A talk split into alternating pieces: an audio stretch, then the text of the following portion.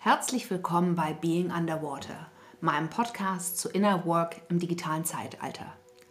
Gemeinsam mit meinen Gesprächspartnern erkunde ich innere Landschaften, versuche zu verstehen, wie Menschen ihr Sein subjektiv erfahren und Sinn und Zufriedenheit in einer zunehmend freien, aber auch unsicheren Welt finden. Womit beschäftigen sie sich innerlich? Welche Perspektiven, Ansätze und Praktiken verfolgen sie, um sich besser zu verstehen? Wie sind für Sie innen, also Ihre Erfahrungs- und Wahrnehmungswelt, mit dem Außen, der Welt des Sichtbaren und vermeintlich Objektiven, miteinander verknüpft? Mein heutiger Gast ist Jana Schmitz. Jana ist Psychologin und Traumatherapeutin. Nach ihrem Studium in Heidelberg arbeitete sie von 2015 bis 2021 in der psychosomatischen Klinik Heiligenfeld. 2014 fing sie das Timeless Wisdom Training bei dem spirituellen Lehrer Thomas Hübel an. Das Timeless Wisdom Training ist eine mehrjährige Ausbildung in Mystik, psychologischer Integration und Bewusstseinsarbeit, die ich ein paar Jahre vorher durchlaufen hatte. Heute begleitet sie neue Jahrgänge des Timeless Wisdom Trainings als Assistentin. Jana leitet aber auch einige der Inner Work Kurse, die das Better Place Lab für Aktivisten, Sozialunternehmerinnen und andere Menschen, die im sozialen Sektor arbeiten, entwickelt hat. Zudem hat sie ihre eigene therapeutische Praxis in Berlin und pilotiert neue psychologische Beratungsformen, die auf SMS basieren. Gemeinsam sprechen wir darüber, inwieweit ein Psychologiestudium hilfreiche therapeutische Ansätze vermittelt und wie sich die energetische Arbeit von Thomas Hübel davon unterscheidet. Wie hat sie sich als spirituellen Menschen entdeckt und ihren heutigen Platz in der Welt gefunden? Ich wollte aber auch wissen, wie sie als Therapeutin mit Klienten vorgeht und ihre eigenen Themen die sie persönlich gerade beschäftigen, bearbeitet.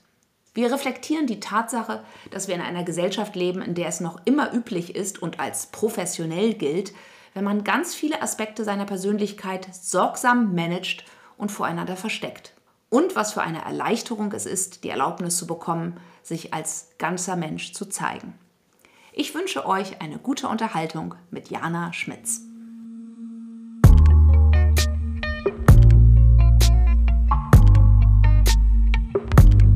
Hallo und herzlich willkommen. Ich bin heute zusammen mit Jana Schmitz. Und Jana ist Psychologin und Traumatherapeutin. Äh, wir beide kennen uns aus dem Umfeld von Thomas Hübel, äh, einem spirituellen, mystischen Lehrer, bei dem wir beide lernen. Und wir haben auch noch ein paar andere Sachen äh, in den letzten Jahren gemacht, über die wir heute bestimmt reden möchten. Ähm, ja, herzlich willkommen, Jana. Ja, danke, Joanna. Ähm, lass uns mal einfach starten damit, wie es kam, dass du äh, in Berlin geboren, vor ungefähr, weiß nicht, 34 Jahren? 32. 32 ja. Jahren, okay, ich will dich nicht älter machen, als du bist. Ähm, äh, dass du dich für ja, dein, dein eigenes inneres Erleben der Welt so interessiert hast und dass du den Beruf der Psychologin ergriffen hast. Gibt es da irgendwelche Erlebnisse, irgendwelche Erfahrungen, die dazu geführt haben? Ähm, also rückblickend würde ich natürlich sagen, dass ich mich wahrscheinlich die ganze Zeit viel mehr, viel mehr mit meiner inneren Welt beschäftigt habe und dafür aber gar nicht so viel Ausdruck gefunden habe, als mir, glaube ich, damals bewusst war. Und dann habe ich äh, meinen ersten Freund kennengelernt und seine beiden Eltern waren Psychoanalytiker. Mhm. Und äh, so kam es irgendwie in Kontakt damit und ich habe mich mit seiner Mutter immer sehr, sehr gut verstanden. Ähm, und die hat mir viel von ihren Patienten, natürlich anonymisiert, erzählt. Und dabei ist mir aufgefallen, dass ich irgendwie scheinbar ein Talent oder eine Begabung dafür hatte, diese inneren Welten zu fühlen und irgendwie wie so diese innere Architektur von Menschen relativ schnell zu erfassen und äh, in mir abbilden zu können. Und äh, das war mir gar nicht so bewusst, dass das jetzt irgendwie vielleicht was Besonderes sein kann oder dass das nicht jeder so erlebt und so fühlt. Aber durch den Spiegel auch von ihr hatte ich so, wurde ich darin auf jeden Fall bestärkt und hatte da Berührungspunkte. Und da das in der Zeit war, wo ich mich dann auch, wo ich Abitur gemacht habe und mich dann für einen Studienplatz beworben habe, bin ich auch auf Psychologie gekommen. War denn das, was, so, was du beschreibst, so dieses Erfühlen von ja, einfach den Innenwelten auch von anderen Menschen. Ähm, war das was, was in deiner Familie äh, in irgendeiner Form geübt wurde? Also ich würde sagen, überhaupt nicht, ehrlich gesagt. Und das war aber auch das, was für mich ähm, immer extrem schwierig war, ja, weil ich das Gefühl hatte, es wurde über ganz viel was ich erlebt habe und was für mich essentiell mein Lebensgefühl ausgemacht hat, überhaupt nicht gesprochen. Ja, also Atmosphären im Raum, innere Empfindungen, irgendwie so die Zwischentöne und die Zwischenräume, die wurden, also meine Eltern sind beide Lehrer und ähm, da waren jetzt so, sage ich mal, das Reden auch über innere äh, Befindlichkeiten, würde ich jetzt mal sagen, nicht unbedingt gang und gäbe. Und deswegen habe ich mich tendenziell, glaube ich, damit auch immer eher so in mir damit beschäftigt, aber war, hatte wenig Kontakt. Also klar, durch in Freundschaften oder so hatte ich schon, wurde ich dafür, glaube ich, auch immer sehr geschätzt, dass ich da eine gute Gesprächspartnerin war. Ähm, aber das ist nichts, womit ich groß geworden bin. Mhm. Ja, und, ja. und dann bist du zum Studium nach Heidelberg gegangen und ähm, was, wie war denn das dann? Äh, wie hast du denn dann diese Fähigkeit ausbauen können? Äh, war das Studium so, dass du da eine Resonanz für diese Begabung oder einfach dieses tiefe Interesse, was du hattest, dass, dass, ja, dass da ein Resonanzraum war? Also erstmal weiß ich noch ziemlich genau, ich hatte mich nämlich auch für Kulturwissenschaften und Kommunikationswissenschaften be beworben, weil mich das auch interessiert hat. Und dann habe ich aber diesen Brief bekommen aus Heidelberg, dass ich angenommen bin in Psychologie und ich hatte eine so unglaubliche Freude in mir, dass für mich total klar war, okay, ich gehe dahin. Und auch nach Heidelberg. Ich war noch nie in Heidelberg gewesen, aber dachte, irgendwie fühlt sich das extrem gut an, ich möchte dahin. Also ich hatte ziemlich, äh, sage ich mal, auf eine Art hohe Erwartung an das Studium oder habe mich sehr darauf gefreut. Und einmal am Studieren habe ich gemerkt, ähm, es ähm, hat mich, glaube ich, ein bisschen auch gebraucht, bis ich das so wahrgenommen habe, dass eigentlich das, wonach ich mich sehne, dort gar nicht wirklich beantwortet wird. Also weil ich das Studium die meiste Zeit als sehr deskriptiv erlebt habe. Ja, es war viel Statistik, ähm, es wurde viel ähm, Diagnosen besprochen und auswendig gelernt, aber nicht das auf uns selber und unser Erleben zurückgeführt. Also ich hatte, hatte das Gefühl, da draußen sind die Kranken, wir sind es schon mal nicht. Ja? Und die Depressionen in Menschen kann man so äh, feststellen und diagnostizieren. Und ich habe richtig gemerkt, das spricht mich vielleicht mental teilweise schon an. Aber diese Sehnsucht, dass es mich emotional und tiefer vielleicht auch in meiner Seele oder in meiner Motivation, in meiner Kernmotivation irgendwie berührt, war so überhaupt nicht. Wow, das ja? ist ja ziemlich krass. Ja, das war ich habe das, glaube ich, damals gar nicht so wahrgenommen oder gar nicht so an mich rangelassen. Aber ich habe das dann gemerkt, als ich in meinem ersten äh, Praktikum war. Ich war in der Klinik Bad Herrenalb. Die war oder ist vielleicht unter Psychologen oder Psychotherapeuten bekannt dafür, weil die eine ganze Zeit lang ein sehr außergewöhnliches äh, Therapiekonzept hatten. Die haben sehr stark mit dieser Bonding-Therapie gearbeitet, also wo zwei Menschen wirklich in ganz engen Körperkontakt teilweise aufeinander liegen und da natürlich ganz tiefe ähm, innere Schichten sozusagen berührt werden. Also dann Therapeut und ähm, Klient quasi zusammenbonden oder ist das eine Peer-to-Peer-Geschichte? Peer-to-Peer meistens, aber natürlich eben, weiß ich nicht, von drei, vier Therapeuten ähm, begleitet und dann in einer Gruppe von 15 bis 20 äh, Menschen. Und das hat mich so tief berührt. Also das war 2010, glaube ich, da hatte ich zwei Jahre studiert und war in diesem Praktikum und habe gemerkt, also das ist genau das, wonach ich mich gesehnt habe, wo äh, die Therapeuten und Patienten haben sich geduzt. Ähm, es war also alles sehr menschlich. Es hat sich so menschlich angefühlt und so sehr eng mit dem Erleben verbunden und mit diesen ganzen Zwischentönen, nach denen ich so lange gesucht habe und die ich auch im Studium nicht gefunden habe. Ja, mhm. und ähm, genau, und das hat mich dann irgendwie ermutigt, weiter so ein bisschen auf Umwegen eher oder sozusagen abseits der, der Mainstream-Straße vom, vom äh, Studium, mich halt so ein bisschen meiner, meiner Neugier zu folgen und zu gucken, was mich dann interessiert, ja, und wo ich spannende Leute treffe, die mich dann wiederum da und dahin bringen. Also, genau. Mhm. Gab es denn zu der damaligen Zeit so in deinem Studium eine, auch eine selbstkritische Perspektive? Weil wenn ich mir so diese ganzen Medical Menus anschaue mit den ganzen Fragebögen, mhm. wie dann Krankheiten diagnostiziert werden oder Pathologien, das ist ja super ähm, normativ irgendwie auf der einen Seite. Ne? Wenn du mhm. von zehn Fragen fünf oder sieben beantwortet hast, dann mhm. kriegst du eine bestimmte Diagnose, so stelle ich mir das vor. Mhm.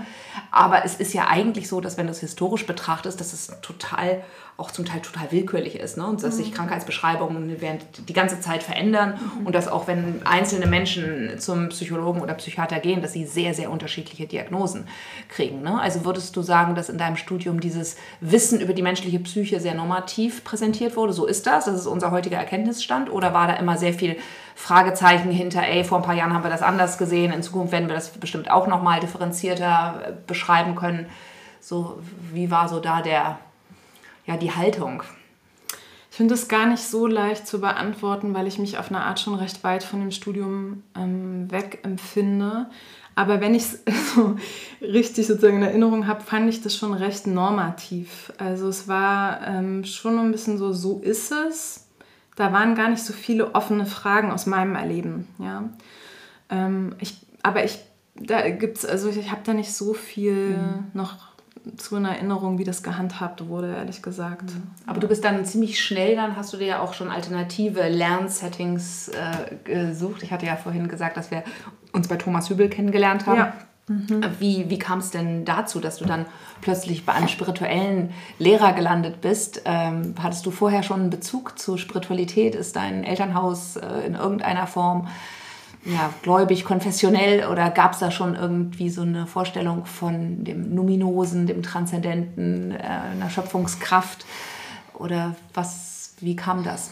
Also ich glaube, meine erste bewusste, mein erster bewusster Kontakt war 2010 auch. Ähm, da war ich sechs Wochen in Indien reisen und auf einmal ich saß irgendwie auf so einem Rooftop äh, wie das äh, hieß und irgendwie habe ich dann so Gebetsgesänge morgens gehört und die haben mich total berührt und auf eine Art berührt, wie ich es davor nicht so kannte. Also ich habe, ähm, ich habe, weil meine Eltern beide schon auch in die Kirche gehen, ähm, ich war auch immer in der Kirche, aber das hat mich nie so richtig berührt. Also es hat mich eher häufig auch befremdet, ja.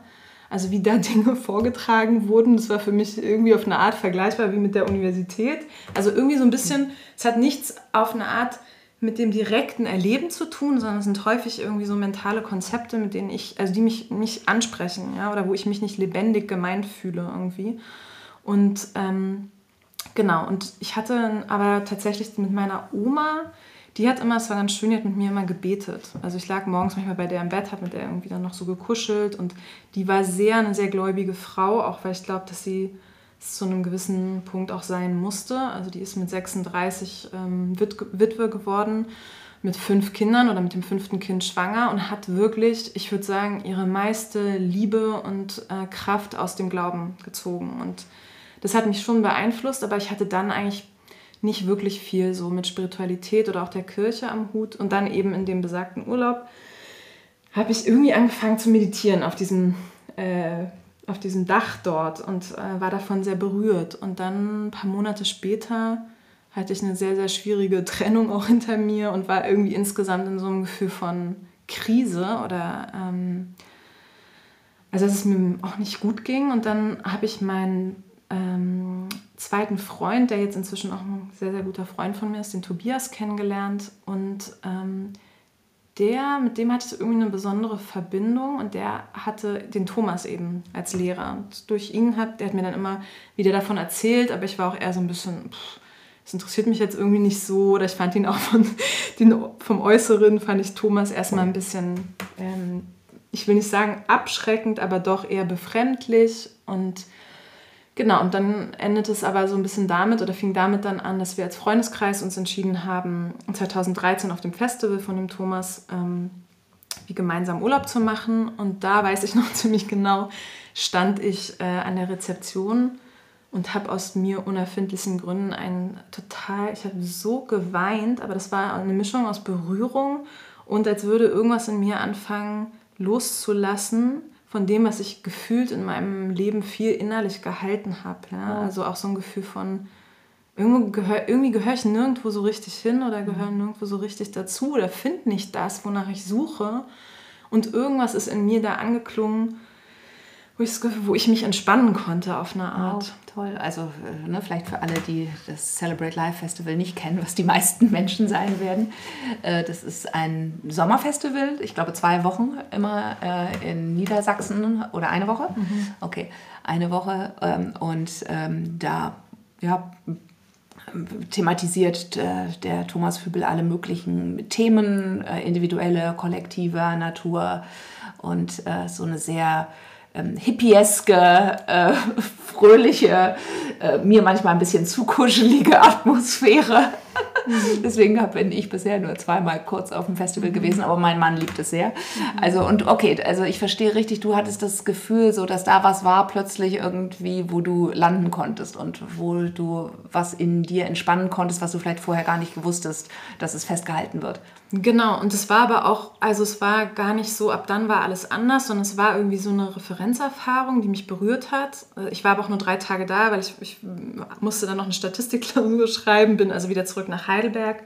Und ein paar Monate später ähm, erzählte mir eine sehr gute Freundin von mir, Jelena, äh, Jana, ich habe mich für das neue Timeless Wisdom Training, die Ausbildung von dem Thomas Hübel, ähm, für ein Intro-Wochenende angemeldet, was dann im April 2014 stattfand und ob ich mich nicht auch anmelden wollte. Und ich war total klar, ich habe ihr gesagt, ich habe kein Geld dafür und ich bin auch nicht spirituell genug. Ich wusste auch mit dem Begriff Spiritualität an einem Punkt überhaupt nichts anzufangen. Ich habe das, glaube ich, sehr viel auch mit sowas irgendwie, weiß nicht, so luftigem oder esoterischem verbunden und irgendwie mit wehenden Tüchern und ich weiß nicht, auf jeden Fall hatte ich das Gefühl, nee, ich bin nicht spirituell. Hattest du denn irgendwelche Bücher gelesen, so äh, buddhistische Bücher, auch von Meditationsmeistern und Thich Nhat Hanh und äh, wie sie alle heißen? Also ehrlich gesagt nicht wirklich. Ich glaube, ich habe Eckart Tolle äh, gelesen, aber ich weiß auch nicht, ich hätte mich einfach, glaube ich, tendenziell nicht selber als spirituell bezeichnet oder hatte da irgendwie so ein anderes Bild von. Und, ähm, und dann hatte ich auch meiner Freundin Jelena eben gesagt, nee, nee, ich mache das nicht mit. Und dann zehn Tage bevor dieses Intro-Wochenende stattfand, saß ich am Laptop und habe wie so einen, äh, ich beschreibe das manchmal als Hammer von oben. Das war wie so ein Gefühl von, irgendwie hatte ich innerlich wie so einen inneren, eine innere Stimme, die mir gesagt hat, melde dich jetzt bei an bei dem Wochenende, mach das. Und äh, dadurch, dass ich häufiger so intuitive, äh, wie soll ich sagen, intuitive Weisungen in mir fühle, bin ich dem dann so nachgegangen. Und als ich dann an dem Wochenende auch da bei Thomas war und ihm zugehört habe, hatte ich das Gefühl, dass ich das tatsächlich das erste Mal in meinem Leben so umfangreich mich ähm, zu Hause oder zu Hause gefühlt habe oder mich ähm, ja so gefühlt hat, als könnte ich ganz ich selbst sein mit all dem, was ich bin. Also als müsste ich nicht die gesamte Zeit dann doch noch irgendwas raushalten von meinen inneren Wahrnehmungen und Empfindungen, sondern als wäre genau das, was ich, ich sage es immer genau die Fragen, die mich immer beschäftigt haben, wo ich immer dachte, ich bin komisch oder mit mir stimmt was nicht. Auf einmal waren das genau die Fragen, die Thomas zum Thema gemacht hat. Cool. Ja? Cool, cool. Und dann dachte ich so, äh, das ist ja krass, ja. Und das war für mich deswegen eine dann war auch total klar, dass ich das Training machen würde. Und das war, würde ich sagen, schon auch der Beginn von einer ziemlichen Veränderung in meinem Leben. Mhm. Also ich war da ja 24, glaube ich, und das hat mich einfach extrem, es war ein extremes Geschenk und hat mich extrem geprägt. Kannst du ein bisschen sagen, was für Fragen das waren, die du immer schon bei dir quasi im stillen Kämmerlein gewälzt hast und die da thematisiert wurden? Also zum einen glaube ich ganz stark ähm, das, was ich schon vorhin so ein bisschen gesagt habe, dieses, ähm, diese Zwischenräume oder wo man manchmal das Gefühl hat, dass wenn jemand was sagt, dass die Energie von dem, was er oder sie sagt, gar nicht dazu passt. Ja? Und ich habe eben viel auch in meiner Familie Sachen also Atmosphären, Stimmungen ähm, wahrgenommen, die ich in mir nicht verarbeiten konnte und mich die ganze Zeit gefragt habe. Also Thomas beschäftigt sich ja auch, weißt du ja, äh, ganz viel mit dem kollektiven Trauma, auch des Holocaust. Und das ist wie so eine, ich habe das manchmal beschrieben, als wäre der Zwischenraum, als hätte jemand so eine nasse Daunendecke reingeworfen und so pff, ja, es ist einfach, es hat so eine Schwere und ich konnte als Kind nicht zuordnen. Ich würde mich nämlich nicht als schweren Menschen bezeichnen, aber ich hatte irgendwie das Gefühl, ich nehme eine Schwere wahr, konnte es gar nicht verorten, wo die hingehört, ja, und habe das dann immer auf mich bezogen, mhm. ja, und dachte, ah ja, okay, wahrscheinlich bin ich irgendwie, stimmt was mit mir nicht. Und viel mehr zu sehen und ich meine, auch Teil, großer Teil meiner äh, Erziehung war eben doch auch wie so mental, ja, also ich hatte nie das Gefühl, darin geschult zu werden, in dieser ganzen emotionalen, äh, im emotionalen Bereich, und wie auch der Körper mit allem zusammenhängt, das waren ähm, Dinge, die mir intuitiv total klar waren, aber ich habe sie nie so gefunden in der gesamten Bildung, die ich erfahren habe. Und die ja auch, also auch dieses Studium in Heidelberg, es waren ja immer alle so, ja, toll, du hast in Heidelberg studiert, so eine gute Uni. Und im Endeffekt würde ich sagen, dass ich heute in meiner Arbeit, also ich vielleicht 5% von dem, was ich im Studium gelernt habe, wirklich noch brauche. Also ich habe alles andere, habe ich mir durch meine eigene Heilungsarbeit oder durch meine eigenen ähm, die Bearbeit Bearbeitung meiner eigenen Themen oder durch andere Ausbildungen, Praktika habe ich mir zu eigen gemacht, ja, aber weil das ein verkörpertes Wissen ist und ich habe einfach nirgendwo und Thomas ist für mich darin wirklich ziemlich exzellent, dass er Wissen ist dann Wissen, wenn es wirklich in, auf allen Ebenen verstanden ist. Ja? Und viele von uns laufen eben doch mit mentalerem Wissen rum, aber das ist gar nicht im Körper gelandet, geschweige denn in den Emotionen. Und das war einfach eine Trennung, die ich schon als Kind super früh wahrgenommen habe. Und in diesem Spalt von, von irgendwas gehört, passt ja nicht zusammen, ist super viel persönliches Leiden in mir entstanden, glaube ich, und persönliche Fragezeichen und das Gefühl von Getrenntsein. Und ähm, das war aber dann auch eben, glaube ich, die Motivation für mich, also Menschen darin zu begleiten, wieder mehr in diese Kohärenz in sich zu kommen, ja, eine innere Verbindung. Und ja, toll. Also gut, lass uns über dich dann da ja. gleich nochmal ein bisschen sprechen, aber mich würde nochmal interessieren oder darüber sprechen, wie du es heute anwendest, aber mhm. mich würde noch ein bisschen interessieren, so was waren denn, gibt es da so ein paar andere Referenzerfahrungen noch, wo du das Gefühl hast, ah, so, das erklärt meine eigene ja, mein eigenes Sein in der Welt besonders gut? Oder gibt es da so ein paar, wie so Konzepte oder bestimmte, ja, eben konkrete Erfahrungen, die du in diesem Timeless Wisdom Training gemacht hast, die, für dich sehr signifikant waren? Oder kann man das gar nicht so auseinandernehmen und es war alles eher so die gesamte Stimmigkeit von dem ganzen Ansatz und äh, aber vielleicht gar nicht so einzelne also doch, es gibt eine Referenzerfahrung, ähm, die ist im Kontakt tatsächlich mit Thomas entstanden. Das war eine meiner ersten Wortmeldungen. Ich weiß noch, ich war irgendwie, ähm, ich hatte, glaube ich, mein Studium, war gerade dabei, mein Studium zu beenden und ähm, kam auch, glaube ich, von der Reise gerade wieder und saß irgendwie da in dieser großen Gruppe und fing an zu weinen. Ja, und das war, ich glaube, ich bin ohnehin so eine ganze Zeit lang mit so viel innerem Druck rumgelaufen, weil so viel sich nicht ausdrücken konnte. Und dann musste sich halt innen die ganze Zeit aufstauen. Und dann saß ich da und habe erstmal gefühlt, ich glaube, es war also du hast dich gemeldet und dann hast du geweint erstmal. Das war wirklich so am ersten Abend. Und ich habe da schon in der ersten Reihe, habe da schon geweint und hat er mich auch nur drangenommen, weil es irgendwie nicht, gar nicht anders ging. Und ähm, dann saß ich also da und heulte in dieses Mikrofon und ähm, also ich muss jetzt auch so lachen, weil es für mich, also jetzt, wo ich heute stehe, so nicht mehr vorstellbar ist. Aber ich kann mich auch noch so, ich habe irgendwie auch so ein Mitgefühl für mich damals. Auf jeden Fall weinte ich da sehr stark und ähm, habe irgendwas gesagt dazu. Und was Thomas mir dann so ein bisschen gespiegelt hat, war, ähm, dass er meinte, ja, du hast halt sehr früh gelernt, dich, du hast viel Kraft und Power und du hast sehr, sehr früh gelernt, dich zurückzunehmen. Und ich habe mich dann auf eine Art, glaube ich, so tief gesehen gefühlt in diesem Feedback, ja, und er hat da, glaube ich, auch so gefühlt Sachen in mir angesprochen, die mir zu dem Zeitpunkt noch gar nicht bewusst waren, was er damit eigentlich meint. Ähm, und das war für mich dieses, mich gesehen zu fühlen.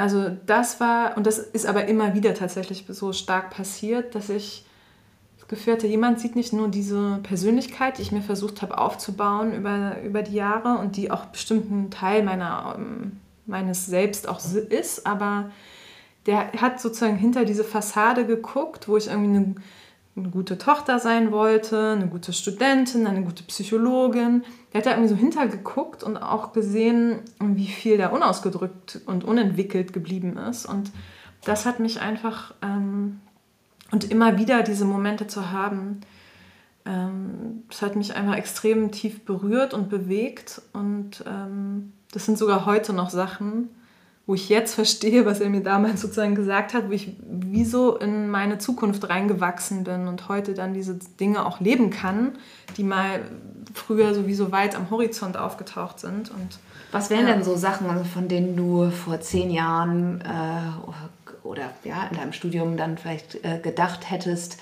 das würdest du zum Beispiel vielleicht nie sein. Gibt es da sowas, äh, wo du denkst, äh, das wurde durch dieses Gesehensein wirklich ähm, herausgekitzelt und hat sich dadurch manifestiert? Also ich glaube eigentlich auf eine Art, mein gesamtes Lebensgefühl, was ich heute habe, ist das. Also ich hätte nie gedacht, es gab wirklich ähm, eine Zeit, wo ich mich immer wieder, ich, ich war nie jetzt, dass ich irgendwie ähm, wirklich nicht mehr leben wollte, aber ich fand das Leben schon auch ziemlich hart, ehrlich gesagt. Ja, und ähm, dass ich mich so lebendig anfühlen kann und so ähm, glücklich tatsächlich und darin auch das Gefühl habe, ich lerne, die, ich bin die gesamte Zeit in einem Lernprozess, ich bin aber auch in einem immer tiefer, tiefer werdenden Prozess von mich zugehörig zu fühlen oder mich am Platz zu fühlen in der Welt. Ich glaube, das hätte ich nicht gedacht, dass das möglich ist.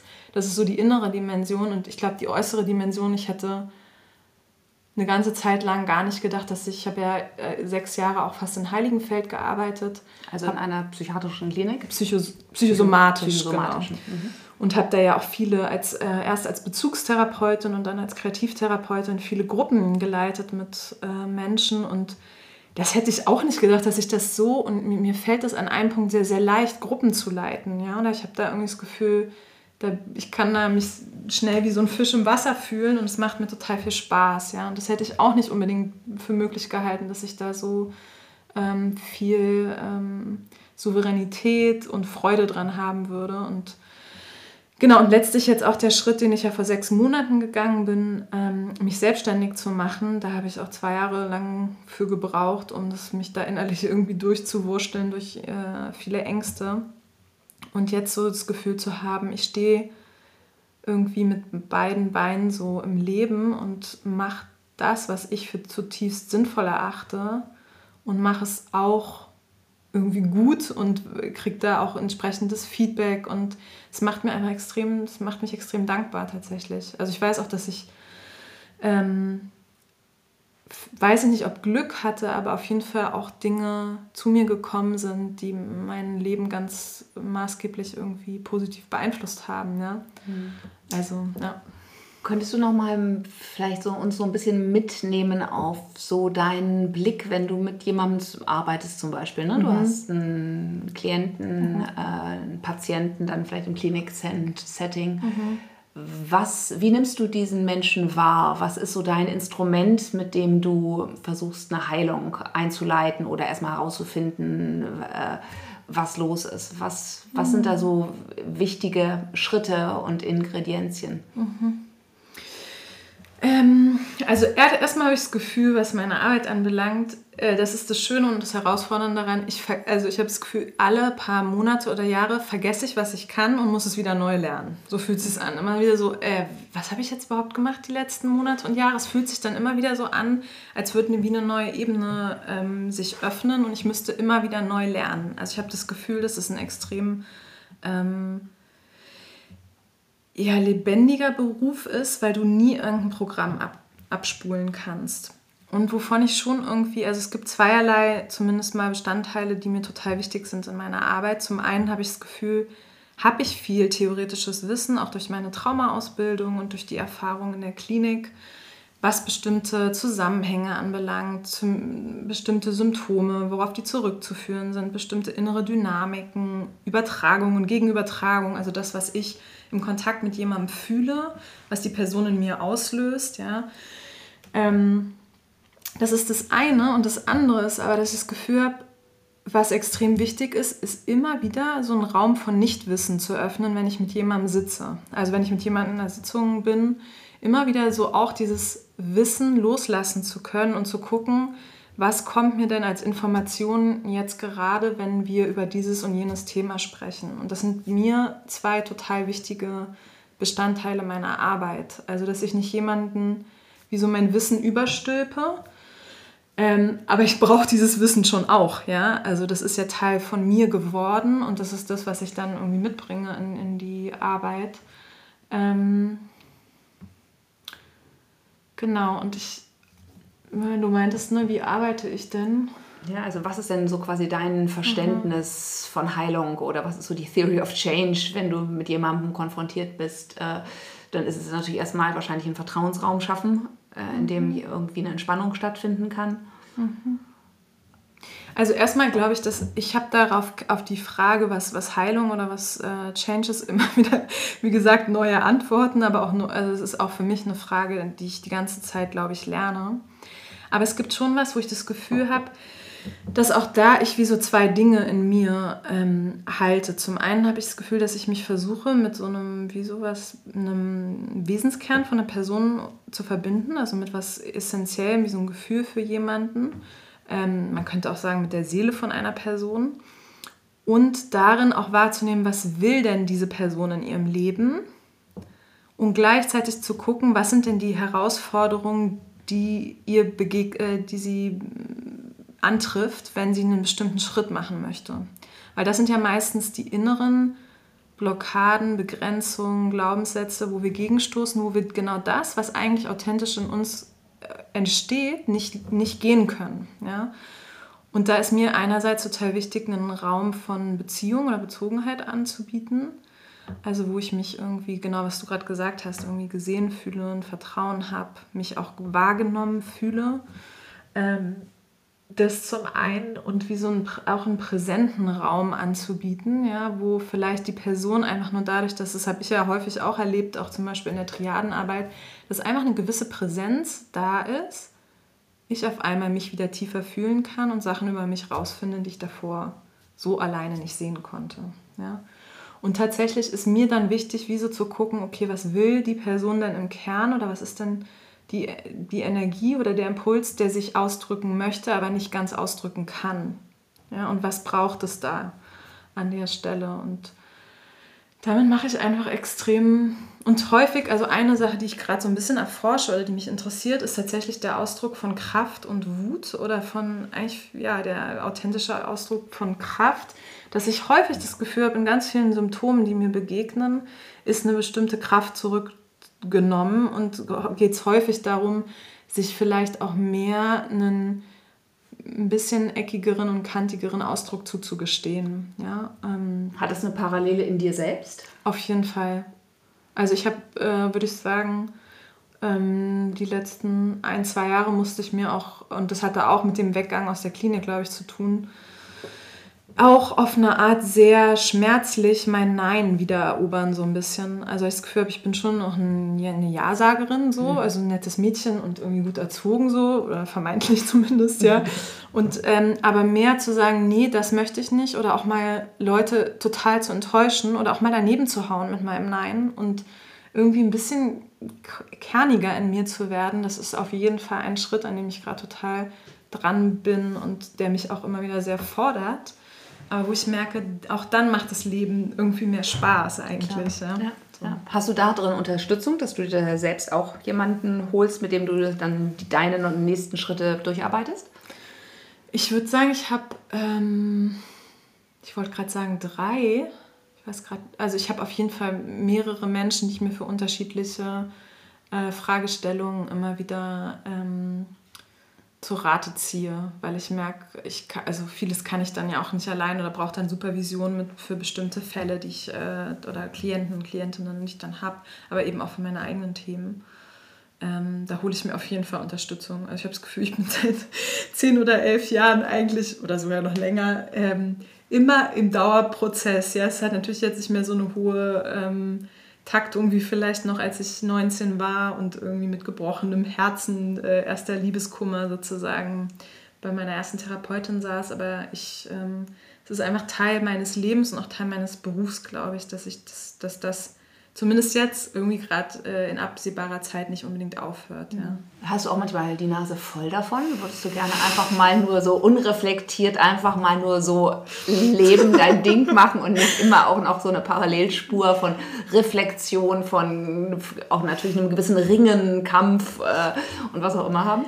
Also definitiv, ja klar. Also ich würde lügen, wenn ich sage, ich finde meinen Beruf immer toll oder ich finde das immer, ich bin auch immer so angekotzt, ehrlich gesagt, von dem und von dieser inneren Arbeit und immer hier nochmal gucken und da nochmal fühlen. Und du scheinst es ja aber auch nicht nur in deinem Beruf zu machen, sondern genau. es ist ja auch Teil, nee, ne? genau. es geht ja total ineinander über, das Privat, also dein, ja. dein Leben einfach. Genau, ne? auf jeden Fall. Und ich glaube, je mehr das für mich selbstverständlich geworden ist, dass ich das ohnehin, dass das ist, wer ich auch bin, ja, und das, wie ich auch lebe, desto mehr kann ich das tatsächlich auch packen. Also ich weiß noch, als ich das TMT angefangen habe, ich glaube, ich wollte jedem meine subtilen Wahrnehmungen irgendwie um die Ohren hauen und irgendwie jedem damit beglücken. Und inzwischen bin ich damit an einem Punkt auch entspannter, dass ich ähm, das immer für einen Moment auch so beiseite lassen kann. Also ich glaube, das lerne ich auch, weil genau aus dem Grund, dass es auch nicht, ich finde es auch nicht immer angebracht, ich finde es nicht immer relevant, ja, und ähm, ich glaube, es gibt einen großen Teil in mir, wo ich Sachen einfach wahrnehme und die laufen dann da durch und ich nehme sie wahr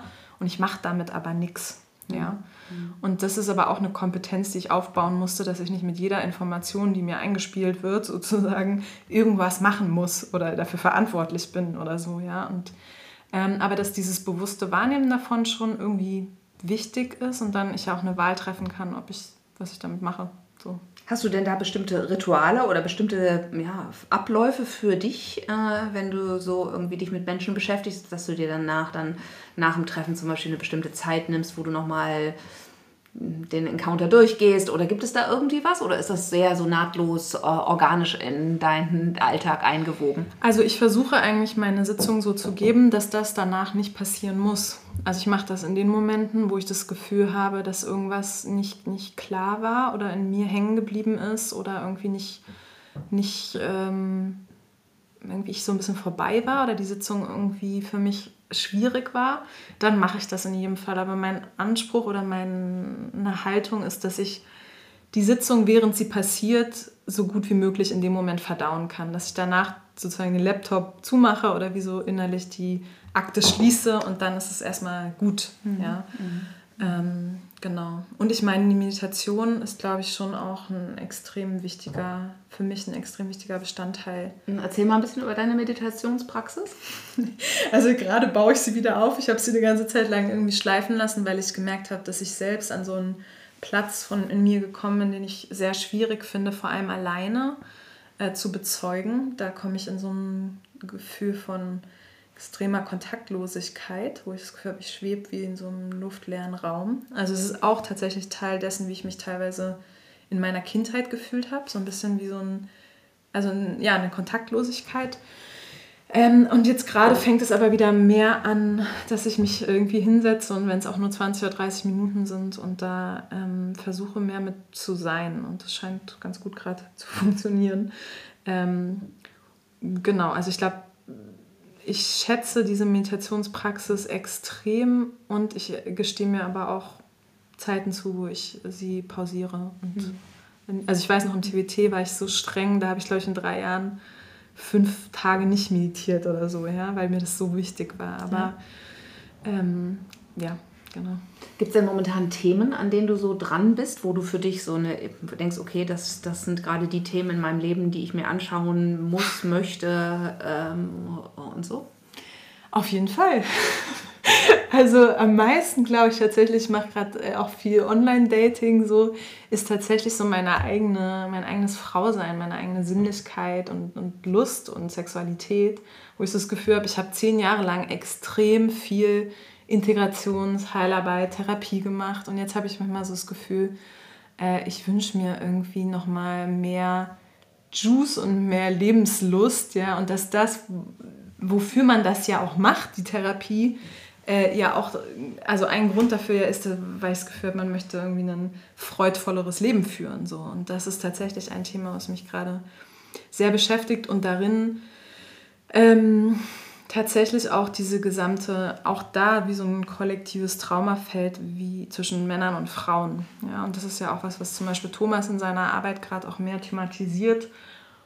Und ich glaube, daneben interessiert mich gerade tatsächlich auch noch mal mehr mein weißes Privileg sozusagen. Also das ist einfach was, was in diesem Jahr noch mal mehr aufgetaucht ist, wo ich gemerkt habe, krass, ich bin richtig blind gewesen.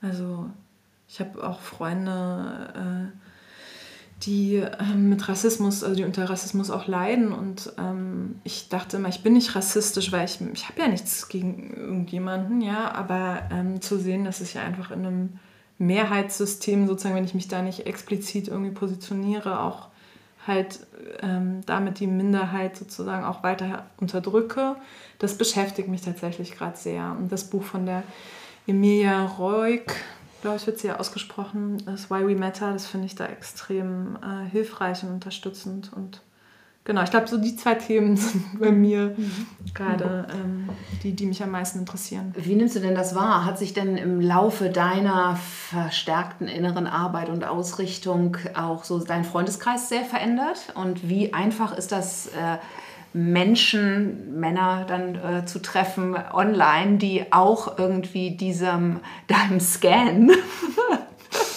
standhalten können. Ähm, okay, also erstmal die erste Frage, glaube ich, dass ähm, du meinst mein Freundeskreis. Ja, ne? also das, der hat, ich könnte mir vorstellen, dass der sich natürlich auch verändert in dem Moment, wo du in eine bestimmte Richtung einfach mehr Interesse entwickelst und so, dann wächst ja auch da irgendwie ein anderer Beziehungsrahmen mit anderen Menschen und dann gibt es auch wahrscheinlich Menschen, mit denen du vor zehn Jahren befreundet warst, die heute nicht mehr so aktuell sind. Oder ist das bei dir so, dass du viele Menschen mitgenommen hast?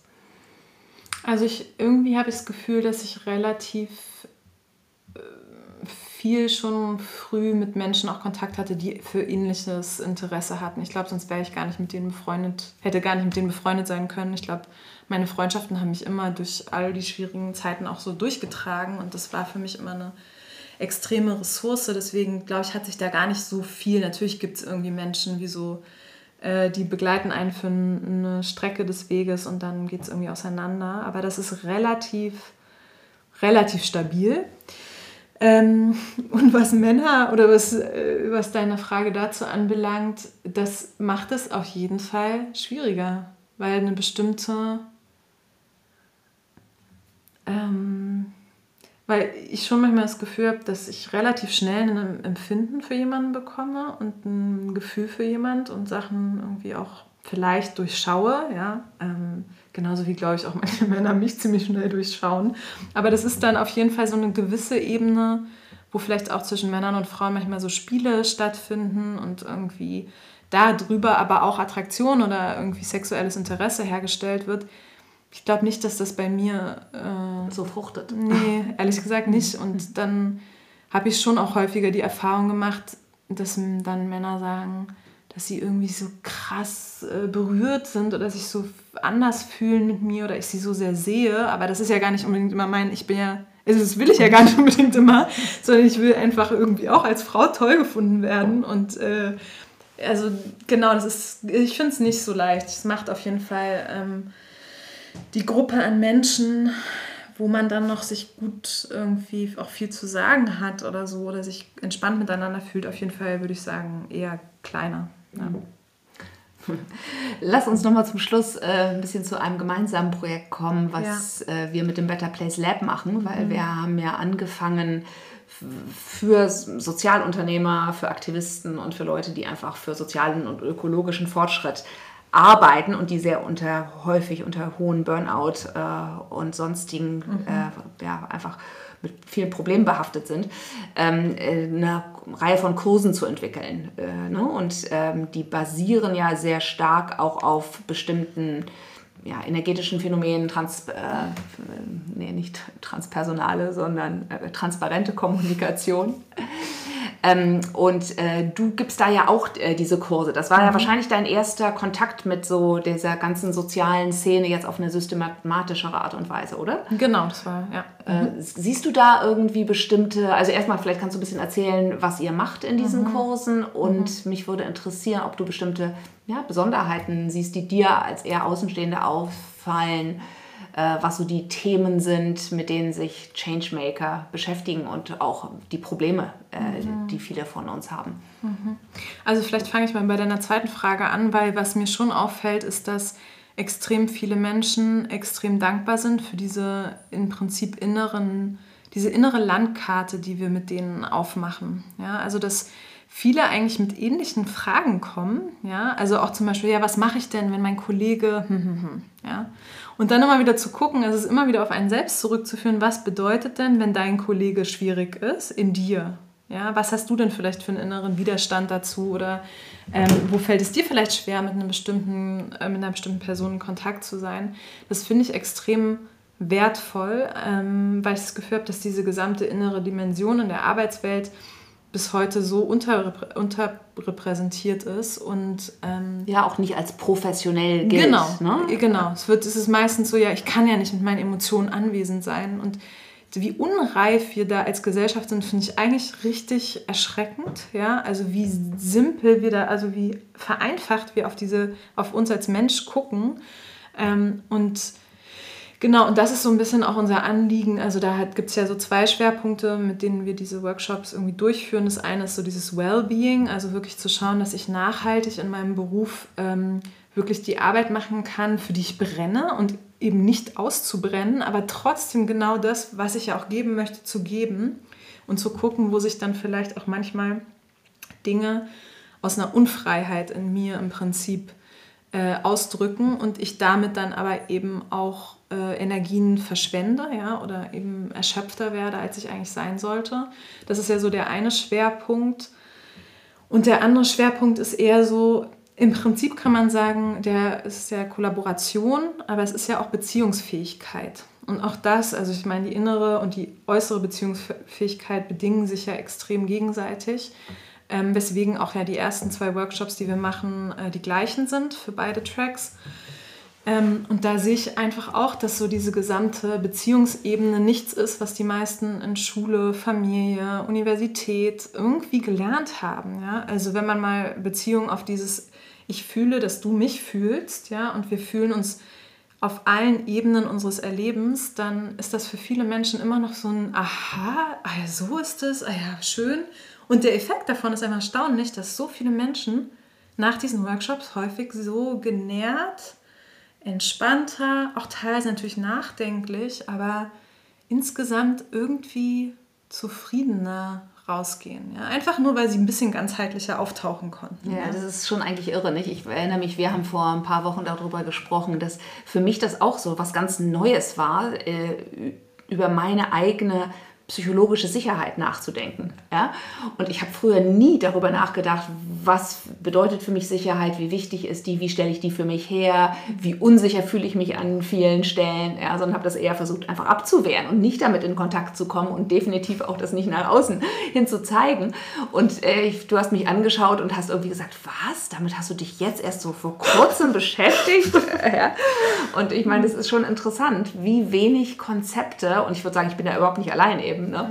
wie wenig äh, Basiswissen auf der einen Seite und wie viel wenig Basiserfahrungen wir haben, wie unterschiedlich wir auftauchen können, ne? wie unterschiedlich wir präsent sein können und dass das einfach was ist, was du jetzt in einem Online-Kurs äh, in diesem Falle lernst, ja? ist ja eigentlich vollkommen irre. Genau, und das Abgefahren ist ja, dass das eigentlich das, das Normalste der Welt ist. Eigentlich ist das ja das Normalste für jeden von uns, einfach mit all dem aufzutauchen, wer wir sind. Und ich glaube, da ist auch die Arbeit von Thomas, finde ich, äh, hakt es so ein, weil ich das Gefühl habe, dass das alles auch Symptome von kollektiver Traumatisierung sind. Ja, dass wir alle wie so auf so einer Schicht von Nichtfühlen sitzen und das auch mal zu einem gewissen Zeitpunkt extrem wichtig war. Aber wir alle inzwischen irgendwie so das Gefühl haben, uns geht was ganz Wesentliches irgendwie verloren, ja, oder wir sehnen uns, ganz viele von uns sehen uns nach was anderem, ja, und, und deswegen macht mir das auch unheimlich viel Freude, Menschen zu begleiten, weil ich diese Sehnsucht kenne und weil ich weiß, was es für ein Gamechanger in meinem Leben war, die immer tiefer äh, zu erforschen und zu beantworten, ja, und ähm, ja, genau. und es ist nicht leicht, Settings zu finden, in denen du das dann auch, was du vielleicht mal in einem Kurs oder in einem Retreat oder irgendwie sowas erforscht hast äh, und erfahren hast, das dann wirklich auch eben wirklich zu leben. Ne? Weil wir natürlich so in habituellen Beziehungen drin sind, wo bestimmte Sachen einfach nicht angesprochen werden oder ja. ne, da ist ja so viel Gewohnheit auch und ja. wir haben so feste Strukturen uns selbst gebaut, dass wir das häufig gar nicht irgendwie, selbst wenn wir wissen, dass wir es eigentlich anders machen sollten, ja. ist es häufig sehr schwer. Ja, ja.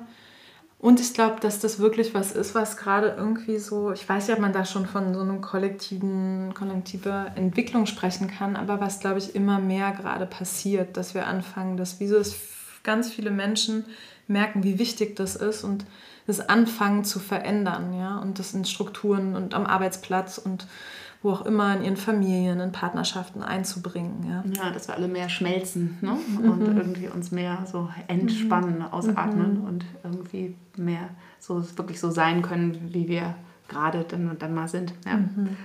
Ähm, eine letzte Frage habe ich noch an dich, weil ich weiß, dass du in einem äh, Unternehmen jetzt auch part-time, glaube ich, mitarbeitest, mhm. äh, wo sehr viele so neue, ja, vielleicht, ich weiß gar nicht, ob das als Therapieform bezeichnet wird, aber also psychologische Begleitungsformen ähm, per SMS ausprobiert werden. Mhm.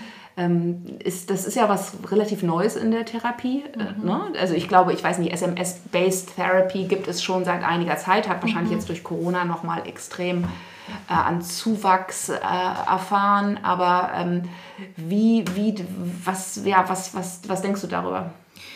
Also ich glaube erstmal insgesamt, dass das auf eine Art eine super Bewegung ist, weil eben häufig genug sich Hilfe zu holen erstmal eine ziemlich große Schwelle für viele Menschen darstellt. Also wirklich einen Termin bei einem Therapeuten oder einer Therapeutin zu machen, ist ein großer Schritt. Ja? Und wir sehen ja, dass es vielen Menschen in ihrer Arbeit häufig, dass die ganzen Themen da ja die ganze Zeit schon auftauchen.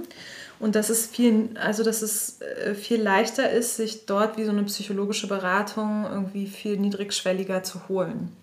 Und dafür finde ich tatsächlich auch das Format der äh, SMS erstmal gar nicht so schlecht, ja, weil es einfach eine Beziehung an einem Punkt anbietet, wo viele Menschen nicht um Hilfe bitten würden. Ja, und es würde einfach stumm bleiben. Diese Dinge würden nicht ausgesprochen werden und Menschen würden das irgendwie mit sich alleine ausmachen. Vielleicht eventuell, wenn sie irgendwie einen Partner, Partnerin haben oder Freunde, mit denen sie das besprechen können, würden sie es vielleicht. Aber ich habe das Gefühl, es gibt einer bestimmten Schicht mehr Stimme, die sonst stumm bleibt. Und das finde ich irgendwie super.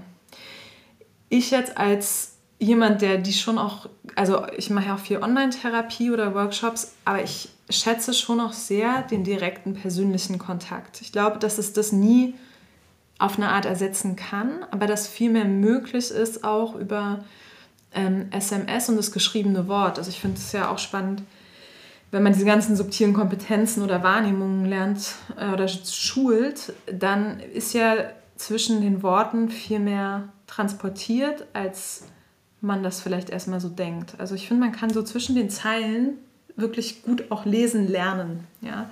Und das finde ich einerseits total spannend, aber es macht es auch komplex und es macht es auch, ähm, weil man ja nicht den direkten Abgleich dann hat. Man liest ja nicht eine SMS und dann sieht man die Person doch nochmal live, sondern es ist ja wirklich dann... Äh Klar, es kann natürlich auch viel Projektion genau. sein, ne? wenn ich mir genau. so anschaue, wie ich auf manche E-Mails reagiere und dann ja. die auf eine bestimmte Art und Weise interpretiere und dann genau. danach dann mit jemandem spreche und merke, oh, das war ja ganz anders intendiert. Äh, ne? Das ist... Genau. Äh, ja, darin sehe ich auf jeden Fall auch eine Herausforderung. Und es ist jetzt nicht das Medium, was ich zumindest zum momentanen Zeitpunkt für das äh, zukunftsträchtigste sozusagen halte. Ähm, aber ich glaube, das ist so ein bisschen wie so vielleicht auch einfach neue Informationen irgendwie zutage fördert, die wertvoll sind und die irgendwie mhm. wichtig sind.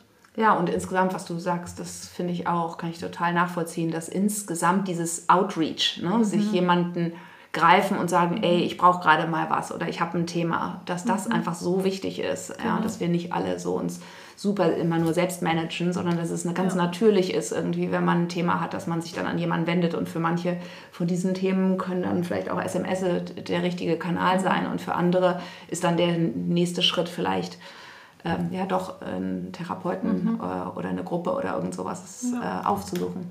Ja. Ja, Jana, herzlichen Dank für ja, das Gespräch. Dir. Hat mir Spaß gemacht. Ja, mir auch. Danke, Joanna. Being Underwater ist eine Produktion von Joanna Breidenbach und Sienna Powers. Die Musik stammt von Angus Sewell McCann und Vincent Augustus. Wenn dir Being Underwater gefällt, freuen wir uns, wenn du den Podcast abonnierst, bewertest und kommentierst. Das hilft uns dabei, ihn zu verbreiten und bekannter zu machen. Du findest unsere Homepage auf anchor.fm-being underwater oder auf johannabreidenbach.de.